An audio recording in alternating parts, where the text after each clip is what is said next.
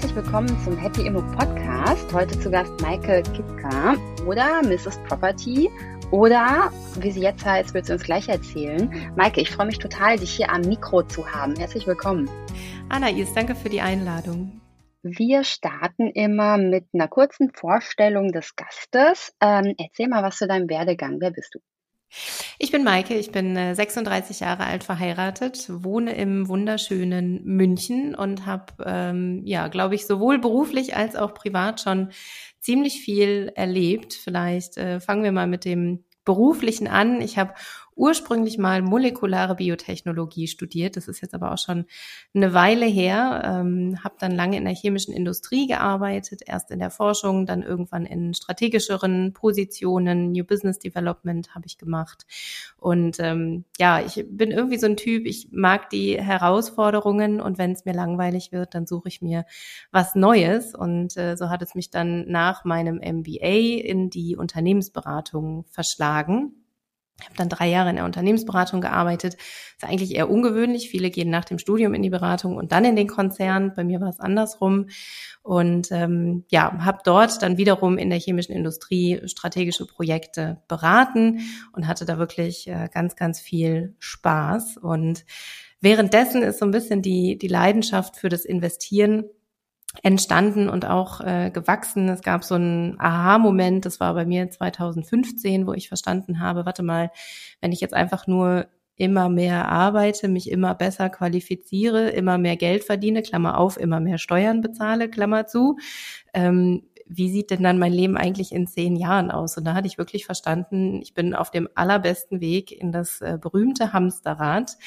Und ähm, das sollte nicht sein. Und dann habe ich erst äh, also wirklich meine Finanzen durchstrukturiert, habe dann 2017 die ersten Aktien-ETFs gekauft und äh, 2019 kamen dann die Immobilien dazu. Da gehen wir bestimmt gleich nochmal tiefer drauf ein. Und so ist dann quasi aus dieser Leidenschaft fürs Investieren mit dem Ziel der finanziellen Freiheit und den Skills aus der Unternehmensberatung mein erstes selbstständiges Business Mrs. Property entstanden, wo ich dann Anfang 2020 ja, angefangen habe, Menschen dabei zu begleiten, ihre erste vermietete Eigentumswohnung zu kaufen, eben aus den Erfahrungen heraus, die ich gesammelt habe beim Aufbau meines kleinen Bestandes. Und ja, ich wollte einfach, dass noch viel, viel mehr Menschen wissen, wie das mit der Immobilie als Kapitalanlage funktioniert. Und ich glaube, da teilen wir so ein bisschen unsere Mission oder Vision. Und ähm, ja, du hast es eben schon angedeutet, jetzt seit ein paar Monaten habe ich ein zweites Business äh, gestartet, was wiederum so ein bisschen back to the roots, da geht es jetzt wieder mehr um das Thema Unternehmensberatung, wo ich Selbstständigen und Unternehmern beim Thema Finanzen in ihrem Business helfe. Okay, super spannend. Ähm, warum hast du dich denn am Anfang auf die Immobilien fokussiert und nicht auf ETFs oder Aktien? Also äh, mein, mein Gefühl ist, dass das Thema äh, Aktien und ETFs schon ziemlich erschlagen ist. Also da gibt es ja auch ganz, ganz viele, gerade weibliche Vorbilder, ähm, mal angefangen bei Madame Moneypenny, äh, die mir jetzt als erstes einfällt, die auch so ein bisschen mein Einstieg in das Thema war. Und ich habe gedacht, die Nische ist schon sehr, sehr gut ja besetzt und auch bedient, aber das Thema Immobilieninvestments von einer Frau dargestellt, ähm, da fallen mir jetzt nur wenige ja, Personen ein, die es damals schon damals, die es schon gab. Und ich habe immer gedacht, also ich meine, wir, wir kennen die, die Social Media Welt äh, und die, die Medienwelt und alles, was sich da rund um das Thema Immobilien tummelt. Und das sind halt alles so ich sag mal, Marketingbotschaften, mit denen ich mich auch nicht unbedingt identifizieren konnte. Ne? Also, weiß ich nicht, werde krass schnell reich mit Immobilien ohne Eigenkapital. So, nee, das, so ist es halt nicht. Und das Ganze dann irgendwie gepaart mit dem, mit dem dunklen Anzug und dem dicken Auto. Ist jetzt sehr stereotyp, das weiß ich, aber das ist halt nicht das, ähm, wo ich mich mit identifizieren konnte. Und ich habe immer gedacht, das muss doch irgendwie noch auch anders zu transportieren sein, das Thema. Und offensichtlich ist mir das ja ganz gut gelungen. Ja, das ist ja total super gelungen. Und äh, wir hatten genau den gleichen Gedanken, ne? dass wir, mhm. also Maya und ich, wir haben eben auch gedacht, dass uns die Welt eben immer von einer bestimmten oder immer auf eine bestimmte Art und Weise erklärt wird und die uns aber gar nicht anspricht. Ja, auch so von dem schwarzen Junggesellensofa. Ähm, ja, mhm. und dann eben auch die Botschaften und so. Ne? Und irgendwie haben wir auch gedacht, nee, das muss man irgendwie auf eine andere Art ja. machen. Und deswegen finde ich total toll, ne, dass es eben auch, auch dich gibt. Und ähm, ein paar andere Frauen gibt es ja auch, aber sehr wenige. Aber äh, vielleicht werden es immer mehr und das ist doch super. Was findest du denn das Beste an Immobilien oder warum würdest du jedem raten, in Immobilien zu investieren? Also das Beste an Immobilien für mich ist definitiv der Fremdkapitalhebel. Also das habe ich auch erst, äh, oder beziehungsweise begreife ich jetzt auch nach wie vor Jahr für Jahr immer mehr und immer tiefer, wie mächtig das eigentlich ist, wenn ich jetzt, sagen wir mal, 20.000 Euro übrig habe und wenn ich jetzt 20.000 Euro an die Börse investiere, dann habe ich halt 20.000 Euro investiert. Wenn ich 20.000 Euro in Immobilien investiere, kann ich roundabout 200.000 Euro investieren und dann arbeiten eben nicht nur 20.000 Euro für mich, sondern 200.000 Euro für mich. Und ja, wenn man das mal über die Zeit beobachtet, ähm, was da wirklich an, an Rendite erwirtschaftet wird, auch auf Kapital, was ich selber nicht eingesetzt habe, was jeden Monat an Tilgung in den Vermögensaufbau fließt, ähm, das ist einfach nur mächtig und durch Aktien nicht zu schlagen. Ja. Genauso sehe ich es auch. Ich liebe auch den äh, Eigenkapitalhebel. Und was glaubst du, warum nicht jeder, jede diesen Hebel nutzt? Gibt's da, was sind die Ängste? Oder was sind die, ist es vielleicht erst, bevor wir zu den Ängsten und Sorgen kommen, ist das vielleicht, dass äh, das einfach nicht jedem bewusst ist? Vielleicht muss mhm. man das einfach noch viel stärker transportieren, dass das eben der Gag ist an Immobilien, ohne eben gleich auf dieses Thema werde reich mit Immobilien mit null Eigenkapital, aber in drei Jahren.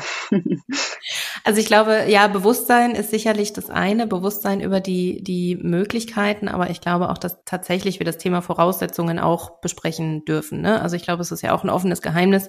Je besser man verdient, äh, je mehr Geld man vielleicht schon zur Seite gespart hat, desto leichter ist es natürlich auch ein Darlehen von der Bank zu bekommen bekommen. Das war so meine, meine Erfahrung, dass die Bank mir wirklich ähm, ja, verheiratet, keine Verbindlichkeiten, äh, keine Kinder, ähm, ja, den, den roten Teppich ausgerollt hat.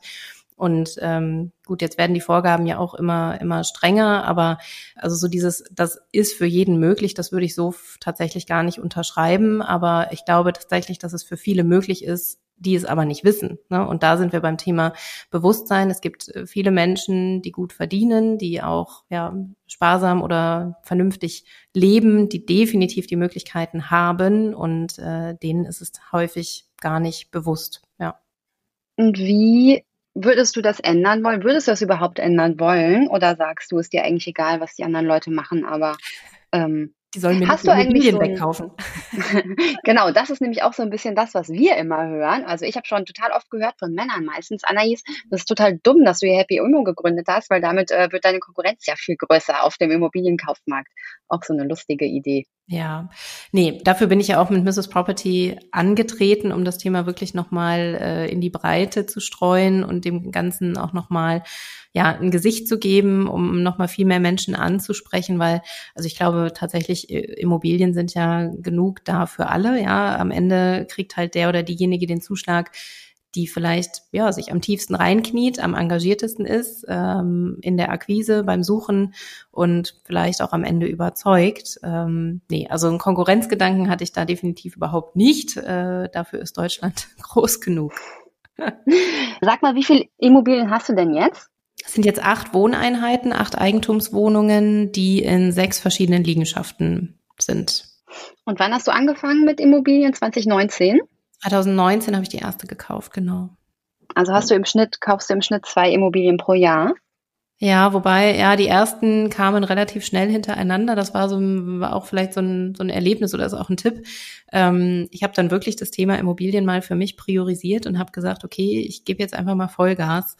Ähm, und dann fällt eben auch mal der Grillabend mit Freunden abends aus, weil ich irgendwie äh, noch ein Protokoll gegenlesen muss, so zum Beispiel. Und hatte dann tatsächlich die ersten vier, glaube ich, schon in drei Monaten oder so. Also äh, wenn man, wenn man da mal wirklich Energie reinsteckt in das Thema, so ein, so ein ja, Momentum erzeugt, den Ball ins Rollen bringt, dann ähm, ja, klappte das bei mir relativ gut schnell. Die letzte habe ich gekauft Anfang 2021. Das ist jetzt tatsächlich schon ein bisschen länger her. Hängt natürlich jetzt aber auch mit der mit der Gründung zusammen. Ne? Ich bin jetzt seit ähm, ja, zwei Jahren knapp selbstständig und muss mir jetzt erstmal wieder für die Bank einen neuen Track Record aufbauen. Ne? Ja, wenn du seit zwei Jahren unterwegs bist, dann ähm, hasse den ja bald, ne? Also man braucht ja genau. so ein bisschen ein paar Jahre Proof of Concept, genau. Und was ist dein Tipp? Wie schafft man das, dass man den Ball so ins Rollen kommt? Denn wir beobachten auch, dass ähm, ich glaube, dieses ganz am Anfang sein, das ist das Schwierigste. Ne? Mhm. Dieses wirklich starten, Fokus auf die Immobilie, wissen, was ich suche und es dann auch wirklich durchziehen. Weil wir haben viele Frauen, die starten auch unseren Kurs und finden das alles super und so. Aber mh, mm, genau, da kommt der Ball nicht so richtig ins Rollen. Und wir hätten aber natürlich sehr gerne, dass er bei jedem, bei jeder, bei jedem wirklich ins Rollen kommt. Mhm. Deshalb vielleicht hast du ja Tipps, wie ähm, man das schaffen kann. Ja, ich glaube, da gibt es verschiedene Strategien, je nachdem, was man vielleicht auch so für ein für ein Typ oder oder Lerntyp ist. Ne? Also für für einige reicht es ja irgendwie äh, sich mit Büchern, Podcasts, äh, Free Content, so wie wir das ja jetzt hier auch machen, ähm, zu beschäftigen. Und das reicht im Prinzip als äh, Initialzündung und als Energie, ähm, ja, dass die dann wirklich ins Umsetzen oder ins Tun kommen. Gut, andererseits was vielen fehlt und ich glaube, das ist dann vielleicht auch die Herausforderung, ja, wenn ich eben ähm, das so für mich alleine mache, ist dann der Austausch wirklich mit Menschen, die das Ganze schon mal erlebt haben. Ne? Also keine Ahnung, man kann ja zum Beispiel auch auf Stammtische gehen oder sich in äh, Facebook-Gruppen organisieren, dass man da wirklich mal einen persönlichen Kontakt bekommt und sich wirklich mit Menschen austauscht, äh, die mal mindestens eine Immobilie gekauft haben, die auch diesen ganzen Prozess kennen und äh, da vielleicht einfach nochmal mit ein, mit ein paar Worten oder einer helfenden Hand bereitstehen können. Lustig, dass du das sagst, Leute, die schon mal eine Immobilie gekauft haben, denn wir hören auch super viele Sorgen, eben sowas wie, ähm, ich habe Angst vor Mietnomaden oder so. Mhm. Und das ähm, kommt meistens von Freunden, die eben noch keine Immobilie gekauft haben. Deshalb, ich würde auch sagen, dass ein guter Tipp ist, tatsächlich mit den Leuten zu sprechen, die ähm, das eben schon gewagt haben ne? und einmal durch äh, den ganzen ja. Ankauf und sowas durchgegangen sind. Wir können ja mal so eine kleine Fragerunde spielen. Ähm, ich sag dir Ängste und du sagst, äh, ja. was du darauf antwortest. also, größte Sorge oder eine große Sorge, Mietnomaden. Mhm. Was sagst du dazu? Also habe ich in äh, meiner gut äh, kurzen Karriere jetzt drei oder vier Jahre mal acht Einheiten nicht erlebt. Ich glaube, dass man bei der Mieterauswahl ganz, ganz viel richtig machen kann. Ne? Es sind natürlich immer zwei Fälle. Entweder man kauft einen Mieter mit, ähm, da sollte man natürlich sich wirklich bescheinigen lassen, dass auch immer Mieten gezahlt wurden zum Beispiel. Wenn ich einen Mieter selber aussuche, dann kann ich, glaube ich, durch äh, eine Mietschuldenfreiheitsbescheinigung zum Beispiel, die ich mir zeigen lasse, oder auch ja die entsprechenden Prüfkriterien da ganz, ganz viel richtig machen. Und Mietnomaden bedeutet ja wirklich, das sind Menschen, die gar nicht vorhaben, jemals Miete zu zahlen. Ne? Also ich habe so eine goldene Regel, Schlüsselübergabe gibt es nur, wenn die, wenn die Kaution schon da ist, zum Beispiel. Ja, dann habe ich mal mindestens drei Monatsmieten Kaution auf meinem Konto. Ja, wie gesagt, also ich glaube, da kann man bei der Mieterauswahl sehr, sehr viel richtig machen und das Risiko ist tatsächlich in der Wahrnehmung größer, als es, glaube ich, statistisch ist. Genau, wir sagen auch, also statistisch sind es drei Prozent in Deutschland und wir sagen auch dann, wenn ihr wirklich Angst habt, dann legt euch drei Prozent jeden Monat von der Miete zurück und dann habt ihr auch irgendwann äh, was mhm. auf dem Konto, ne, womit ihr eben diesen Mietausfall decken könnt. Genau, und irgendwie ist das auch so ein, das hast du sehr gut, äh, sehr, sehr einfach entkräftet, ne, dass man einfach fragen kann, zeig mir doch, wie du deine letzten Mieten gezahlt hast oder so, ne? Also dass man sich mhm. Nachweise zeigen kann über die letzten Mietzahlungen und so weiter. Was sagst du zum Thema Schulden? Ich habe Angst vor Schulden. Mhm. Ja, muss man natürlich relativieren. Also man darf ja auch immer den Vermögenswert dagegen halten sozusagen. Ne? So ja, du hast Schulden bei der Bank, aber ja, dir gehört auch das Objekt. Und äh, solange das im Verhältnis steht, idealerweise das Objekt mehr wert ist, als du Schulden hast, hast du eine also eine positive Vermögensbilanz. Und ja, wer Angst hat vor Schulden, ich meine, da gibt's ja verschiedene Maßnahmen, wie man damit umgehen kann. Ne? Entweder man zieht die Tilgung hoch und sagt, okay, ich tilge vielleicht statt zwei sogar drei Prozent oder noch mehr. Ähm, ich ziehe jedes Jahr die Sondertilgungsoption, um da schneller runterzukommen von den, von den Schulden, wenn es wirklich das Problem ist. Ähm, aber ja, wie gesagt, einfach immer den, den Vermögenswert dagegen rechnen, in einer werthaltigen Lage investieren. Was natürlich nicht passieren sollte, ist, dass die Immobilie irgendwann weniger wert ist, als ich Schulden habe und ich in, in ein negatives Verhältnis rutsche. Aber ja, gibt es, glaube ich, viele Möglichkeiten, damit umzugehen, sich den Wert bewusst zu machen, ist mal für das ähm, eigene Gefühl, glaube ich, das Wichtigste. Aber genau davor haben die meisten, glaube ich, Angst, oder? Dass die Immobilie eben weniger wert ist, als sie Schulden haben.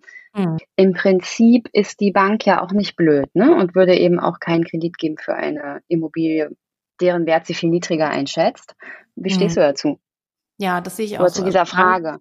Genau, die Bank ist definitiv äh, dein strategischer Risikomanagementpartner. Und wenn dir die dritte Bank in Folge sagt, nein, das Objekt finanzieren wir nicht, dann solltest du das auch nicht kaufen. Das ist, glaube ich, ganz klar. Und ich denke mal, je mehr Zeit und Energie man in die Akquise steckt, desto eher schafft man es dann auch mal wirklich ein Schnäppchen zu machen und tatsächlich auch unter Marktwert einzukaufen. Im Moment haben wir ja wieder ganz spannende Zeiten am Markt.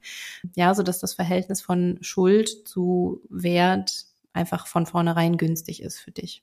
Wir sehen gerade ziemlich viele Objekte, die von der Bank, ähm, also wenn wir die rechnen, dann rechnen sich die Objekte erstmal nicht, Cashflow-mäßig. Allerdings mhm. werden die Objekte von der Bank fast doppelt so hoch bewertet, wie ähm, der Kaufpreis ist.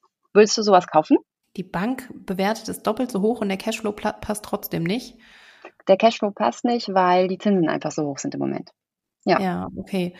Ähm, nee, also meine Strategie war tatsächlich immer, die Objekte mindestens mal am Anfang auf eine schwarze Null zu haben, vielleicht eine kleine Zuzahlung irgendwie im zweistelligen Bereich zu leisten, aber auch wirklich nur, wenn ich mir Potenzial einkaufe. Ne? Also ich denke jetzt gerade konkret an, an eine Wohnung, ähm, die liegt in Essen in einem guten Stadtteil. Da wohnt ein altes Ehepaar drin, die ist deutlich zu niedrig vermietet. Ähm, da habe ich mir quasi durch diesen negativen Cashflow, also es war mir bewusst, aber ich habe mir das Potenzial eingekauft, dass wenn dort ein Mieterwechsel stattfindet in ein paar Jahren und ich die Wohnung wirklich äh, renoviere oder sogar kernsaniere wahrscheinlich, dass sie dann im, im Wert steigt und dann wird es auch mit dem, mit dem Cashflow passen. Mm, man muss halt immer schauen, klar kann man auch monatlich ähm, einiges dazu zahlen, ja, dann kann man sich aber auch überlegen, dann ist es vielleicht eine Immobilie und nicht zwei, drei, vier, fünf, ja, das kann man vielleicht einmal machen.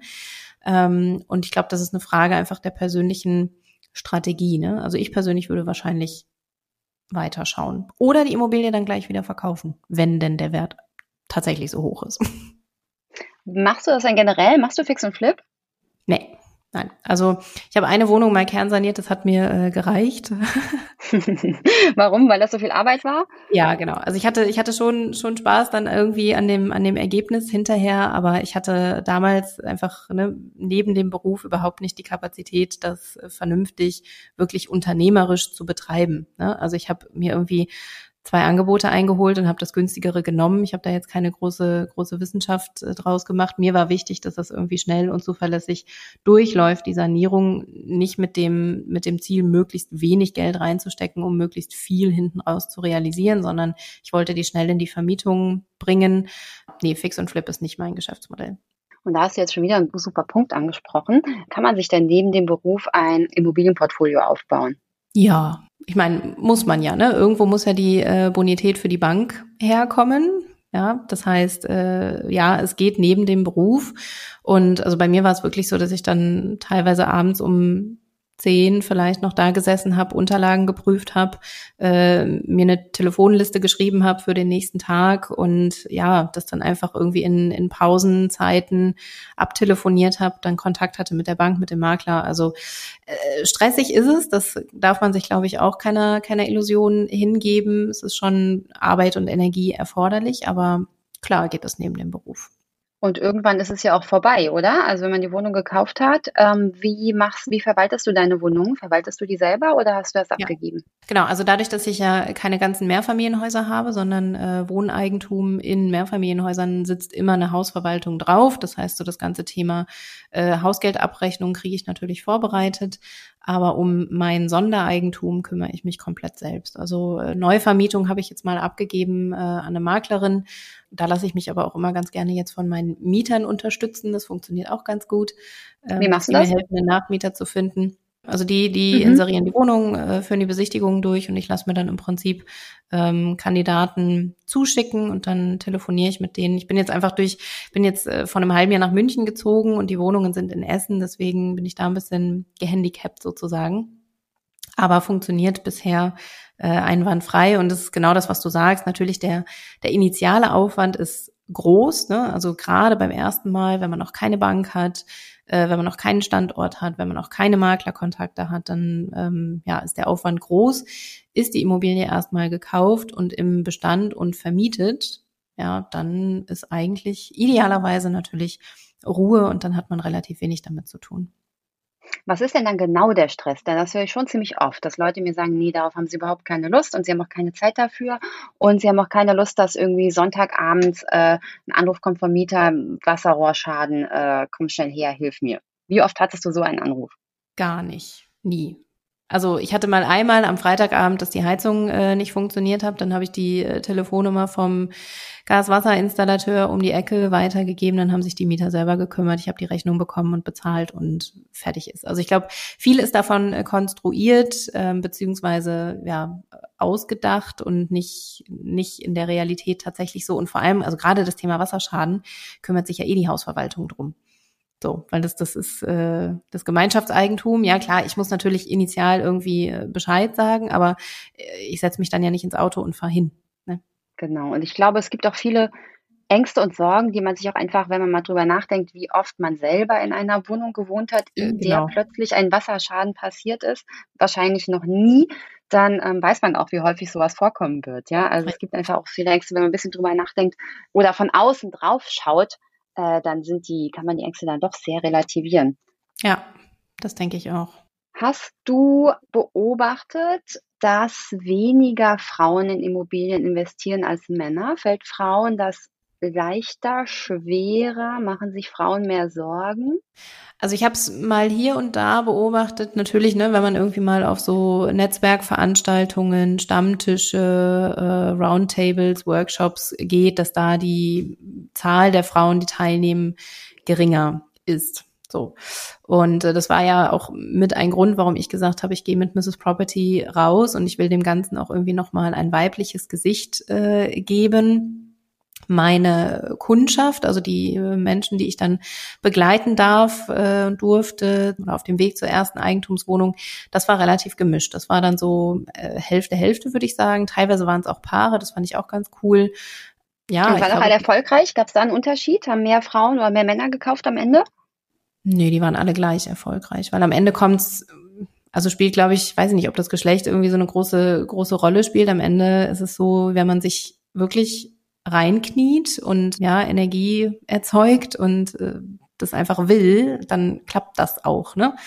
Also tatsächlich, ja, kann es natürlich sein, dass Frauen vielleicht hier und da sogar einen kleinen Vorteil haben, ne? So Thema äh, Empathie und Verhandlungsgeschick und ähm, gerade wenn es dann irgendwie auch um Mietverhältnis geht, was in gute Hände gegeben werden soll, ja, so in die Richtung könnte ich es mir vorstellen. Aber ja, die Erfahrung habe ich auch schon gemacht, ne? dass man als Frau ähm, bisschen harmloser wahrgenommen wird und äh, dann wird einem vielleicht auch lieber verkauft, wenn man den gleichen Preis bezahlt oder genau, die Mieter fühlen sich ganz wohl mit einem. Mhm. Also in die Richtung ja. kann ich auch nur Mut machen.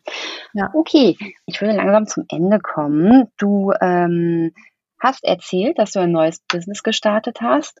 Jetzt ist natürlich eine Zeit, in der viele sagen, es ist nicht mehr die beste Zeit, um in Immobilien zu investieren. Mhm. Und du gehst so ein bisschen raus als Mrs. Property und startest was eigenes. Hängt das irgendwie mit der Zeit zusammen?